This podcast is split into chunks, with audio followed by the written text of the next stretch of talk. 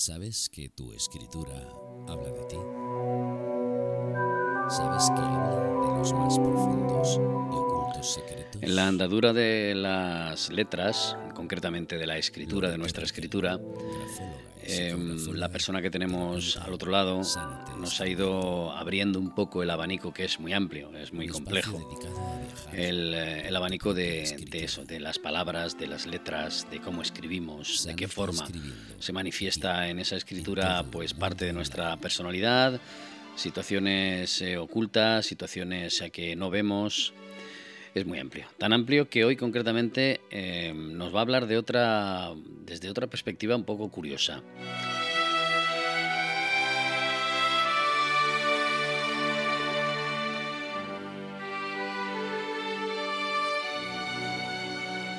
Estamos con Loreto Riquelme, Sánate, Sánate escribiendo.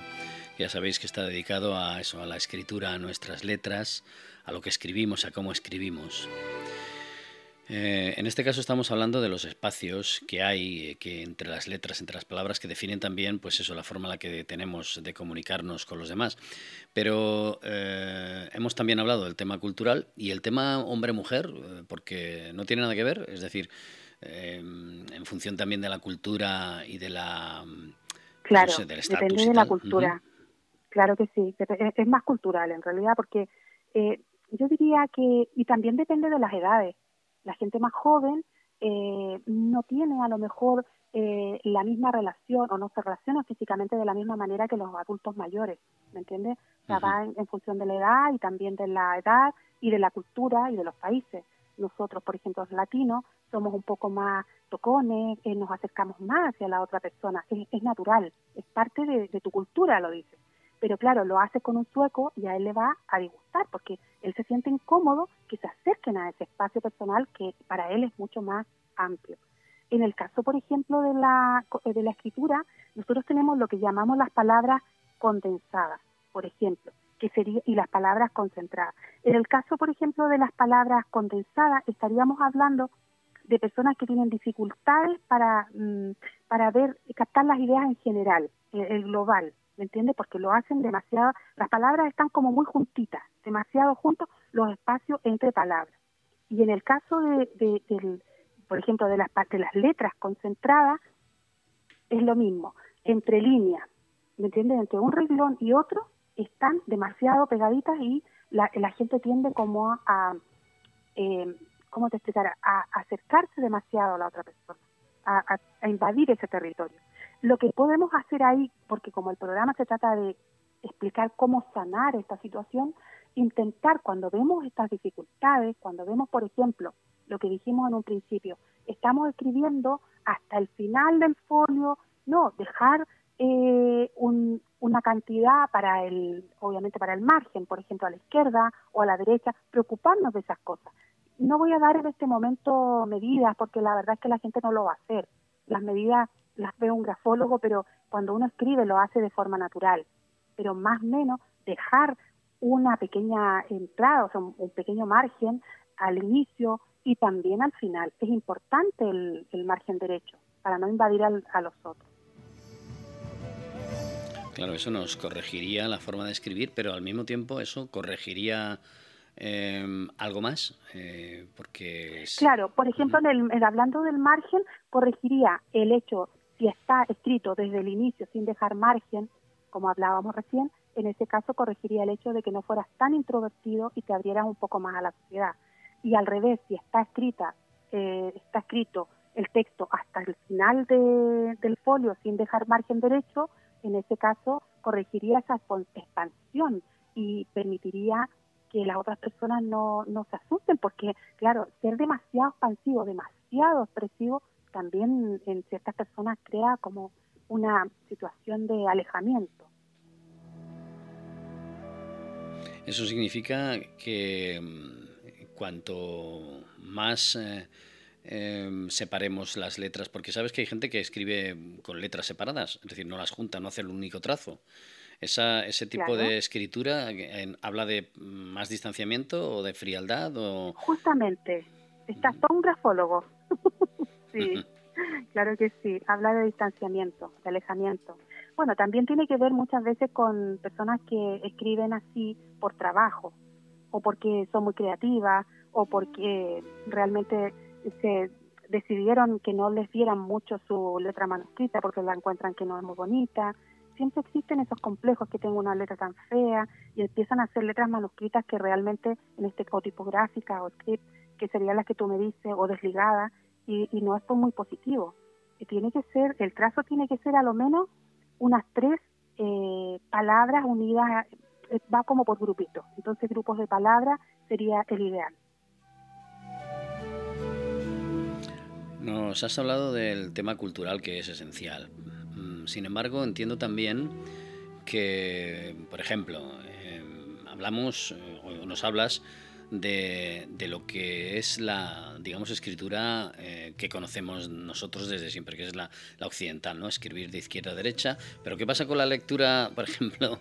¿Te has, aventurado a la lectura de, grafología a través de, escritos chinos, por ejemplo, como escriben ellos, o árabes, por ejemplo, que tienen otro otro tipo de, letras o eso ya es demasiado complicado ya mm, no te metes. Sí, no, ya tengo suficiente con la occidental que es bastante compleja, pero no lo he hecho, pero sí que lo veo sumamente interesante y claro, he visto textos, eh, eh, digamos, árabes y la verdad es que me parecen sumamente interesantes, muy, muy...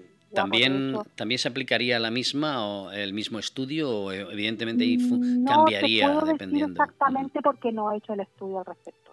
No lo sé, no lo sé. Yo eh, me, me he enfocado en la parte nuestra de la occidental. La distancia social, eh, la distancia de la comunicación, cómo nos comunicamos, cómo nos eh, colocamos, incluso qué posiciones tomamos cara a la hora de relacionarnos con las personas, está plasmado, según nos comenta Loreto Riquelme, en nuestras letras. Siempre le he hecho la misma pregunta si podemos engañar al grafólogo. Em, porque imaginemos que hay personas eh, que son muy sociales, ¿no? que se relacionan mucho eh, con, eh, con, pues con el exterior, son personas de relaciones públicas y demás, ¿no?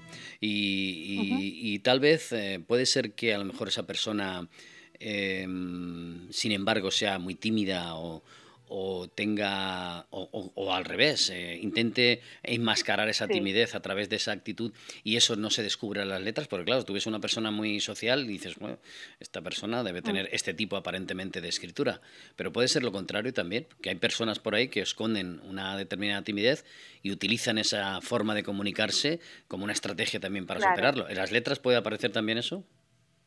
Claro, lo que ocurre, Juan, es que en estos casos como son muchas las variables, hay que analizar la forma, la presión, hay que analizar los márgenes, la inclinación, eh, son muchas. Entonces, la verdad es que en alguna de ellas, la persona, aunque quiera esconderse o quiera, mm, como dices tú, eh, hacerla de otra manera para engañar al grafólogo, aparte de que se está engañando a sí mismo, eh, es un poco difícil porque hay que tomar medidas, o sea, son demasiadas las variables que se toman en estos casos como para hacer un informe y es difícil que se pueda engañar. Se puede a lo mejor eh, dibujar o hacer ciertos trucos, pero realmente como es un contexto general, no, es un poco difícil, casi imposible.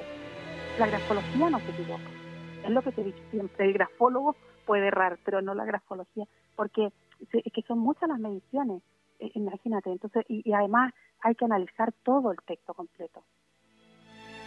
Una persona que a lo mejor es tímida eh, hace una, lo que me dices tú, hace una letra muy pequeñita, por ejemplo, muy, muy pequeñita y una firma enorme. Entonces ahí estamos viendo que ahí hay alguna situación extraña, ¿me entiendes? Porque o la firma tiene que ser más o menos, las letras de la firma mm, más o menos parecida o casi al tamaño de la letra, y en este caso habría una bipolaridad, una persona que tiene una letra muy pequeña y una firma muy grande, algo esconde hay algo ahí. Pero ese es un ejemplo. Aquí vemos solamente cosas eh, sueltas, o sea, no estamos analizando todo, todos los contextos que se tienen que ver para un informe de grafología.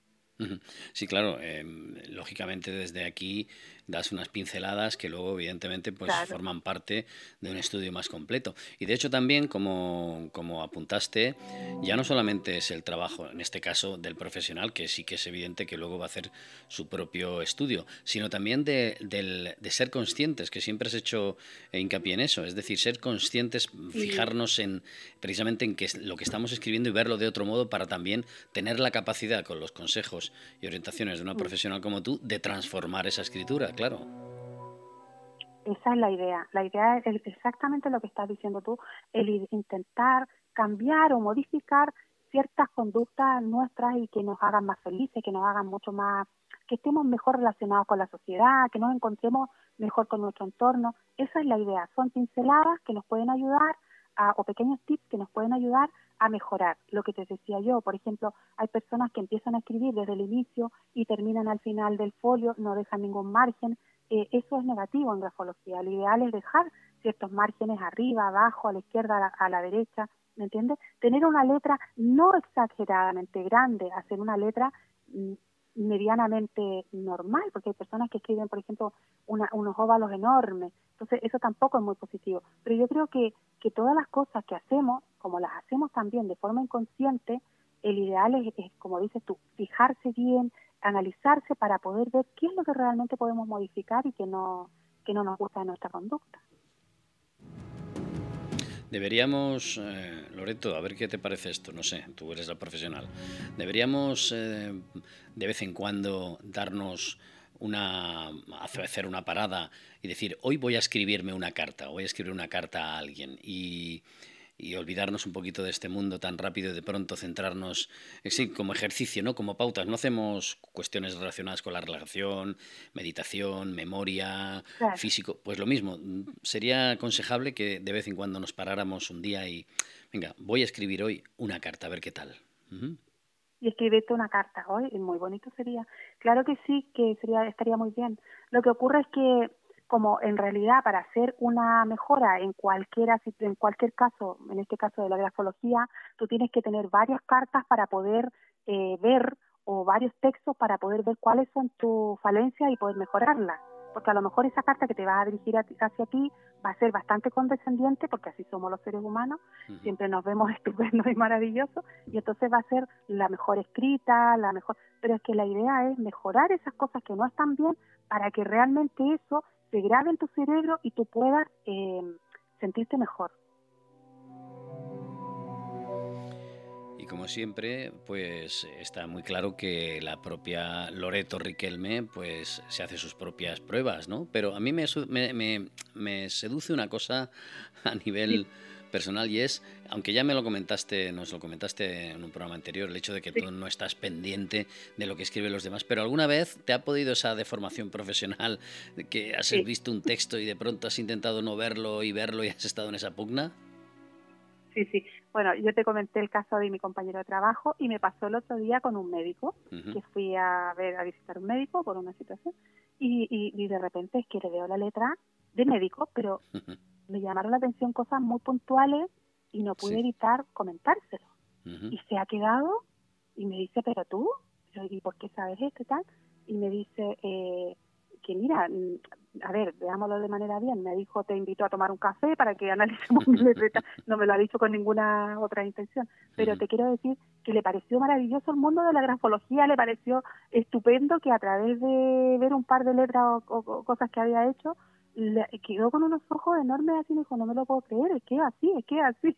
Pues Pero no es que se trate de adivinar nada, esto es estudio, estudio, machacar y estudio, porque llevo muchos años estudiando la grafología, es algo que me apasiona, me encanta, me gusta, y, y, libros que, que, leo y tal. Entonces, en el fondo, no es una situación de que yo estoy adivinando nada, esto ya está todo inventado, ¿sabes? Entonces, en el fondo es eso, estudiar y, y, y, el ideal es transmitirle a las personas que ellos también pueden hacerlo, que también pueden mejorar ciertas situaciones que no les gustan. Por ejemplo, una persona que a lo mejor se relaciona con otra de forma un poco dura, eh, un poco déspota, o a lo mejor es muy militar, que, eh, que, que, todas las cosas se tienen que hacer a su manera. Entonces, mirar un poquito, observar su letra y a lo mejor la hace de forma muy angulosa o muy cuadrada, intentar eh, bueno, hay obviamente ciertas cosas que puedes corregir, como redondearla, hacerla más curva, ¿me entiendes? O sea, hacer ciertas cosas que pueden ayudar a, a hacer que tú te sientas mucho mejor contigo mismo. Cuando hablas de este tipo de, cosas, de cambios y de, hacer una, letra más o menos adecuada y demás, em, suena, por lo menos a mí, igual es la ignorancia, ¿no? Al hecho de decir, bueno, no tienes por qué ser eh, como el resto, es decir, no tienes por qué hacer, eh, tener el mismo comportamiento y, adaptarlo a las letras, porque básicamente al final tú eres libre y tienes que desarrollar tu personalidad eh, a través de esa escritura, ¿no? Lo que sí que nos hablas es de corregir otras cosas porque que están más allá, ¿no? Que, que igual no somos conscientes de ellas y que están ahí metidas, porque básicamente al final luego tú tu propio estilo, tu propia personalidad se plasma a través de la escritura y que eso forma parte, lógicamente, de tu vida. Pero no, lo que nos quieres decir es busca aquellas oscuridades o aquellos, eh, aquellas cosas que no, que no ves, ¿no? Que, no, que, no, que no sabes. Que no te gustan. Exacto. Que no te agradan, porque lo que te gusta tú no tienes, yo creo, por qué cambiarlo. Pero si a ti te, hay algo que no te está gustando, que, que estás viendo que hay ciertas situaciones que no, no te gustan, lo que te decía yo recién, a lo mejor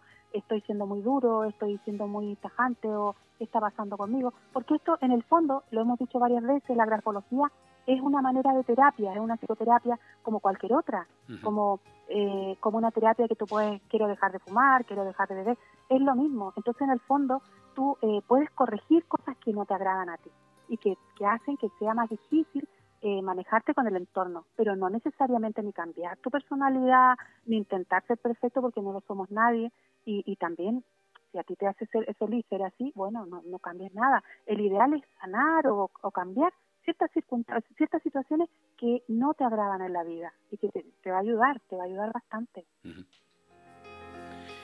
Pues Loreto, estamos llegando al final de esta propuesta, como siempre, interesante. Sánate escribiendo y siempre nos sorprende porque nos descubres, eh, no sé, desde una forma eh, divertida, entretenida, amena, lo que escondemos o no escondemos, o como tú bien dices, no nos gusta o no, atrevemos, no nos atrevemos también a, a ver y siempre tu espacio nos deja pues muchas puertas abiertas. Sánate escribiendo. Gracias. Más adelante iremos conociendo también más partes prácticas, ¿no? porque de eso se trata también, de que en, pequeñas pinceladas la gente sepa cómo aplicarlo. Y sobre todo, para saber también cómo aplicarlo, debes saber dónde dirigirse. Entonces, si nos dices cómo te pueden localizar, pues mejor todavía. Ah, claro.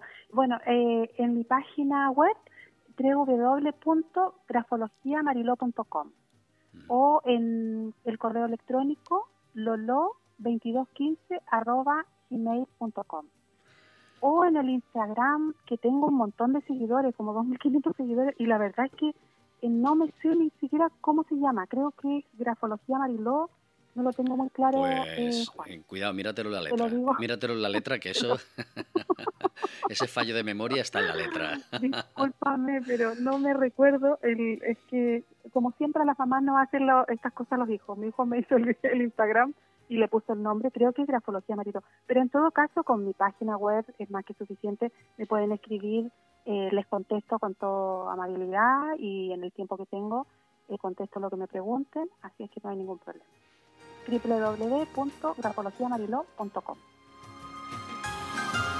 Pues aquí lo dejamos, eh, Loreto Riquelme, grafóloga, psicografóloga, sánate escribiendo y poco más que añadir. Muchísimas gracias y esperando siempre que nos abras las puertas, los ojos, seamos más conscientes, porque parece que es mentira, pero ahí, ahí en las letras, en cómo escribimos, hay mucho que descubrir de nosotros. Y si fuéramos, como tú dices, conscientes, pues oye, luego con un profesional como tú arreglaríamos bastantes cosillas. Sánate escribiendo. Muchas, gracias. A ti. Gracias, Juan. Hasta la próxima. Hasta la próxima.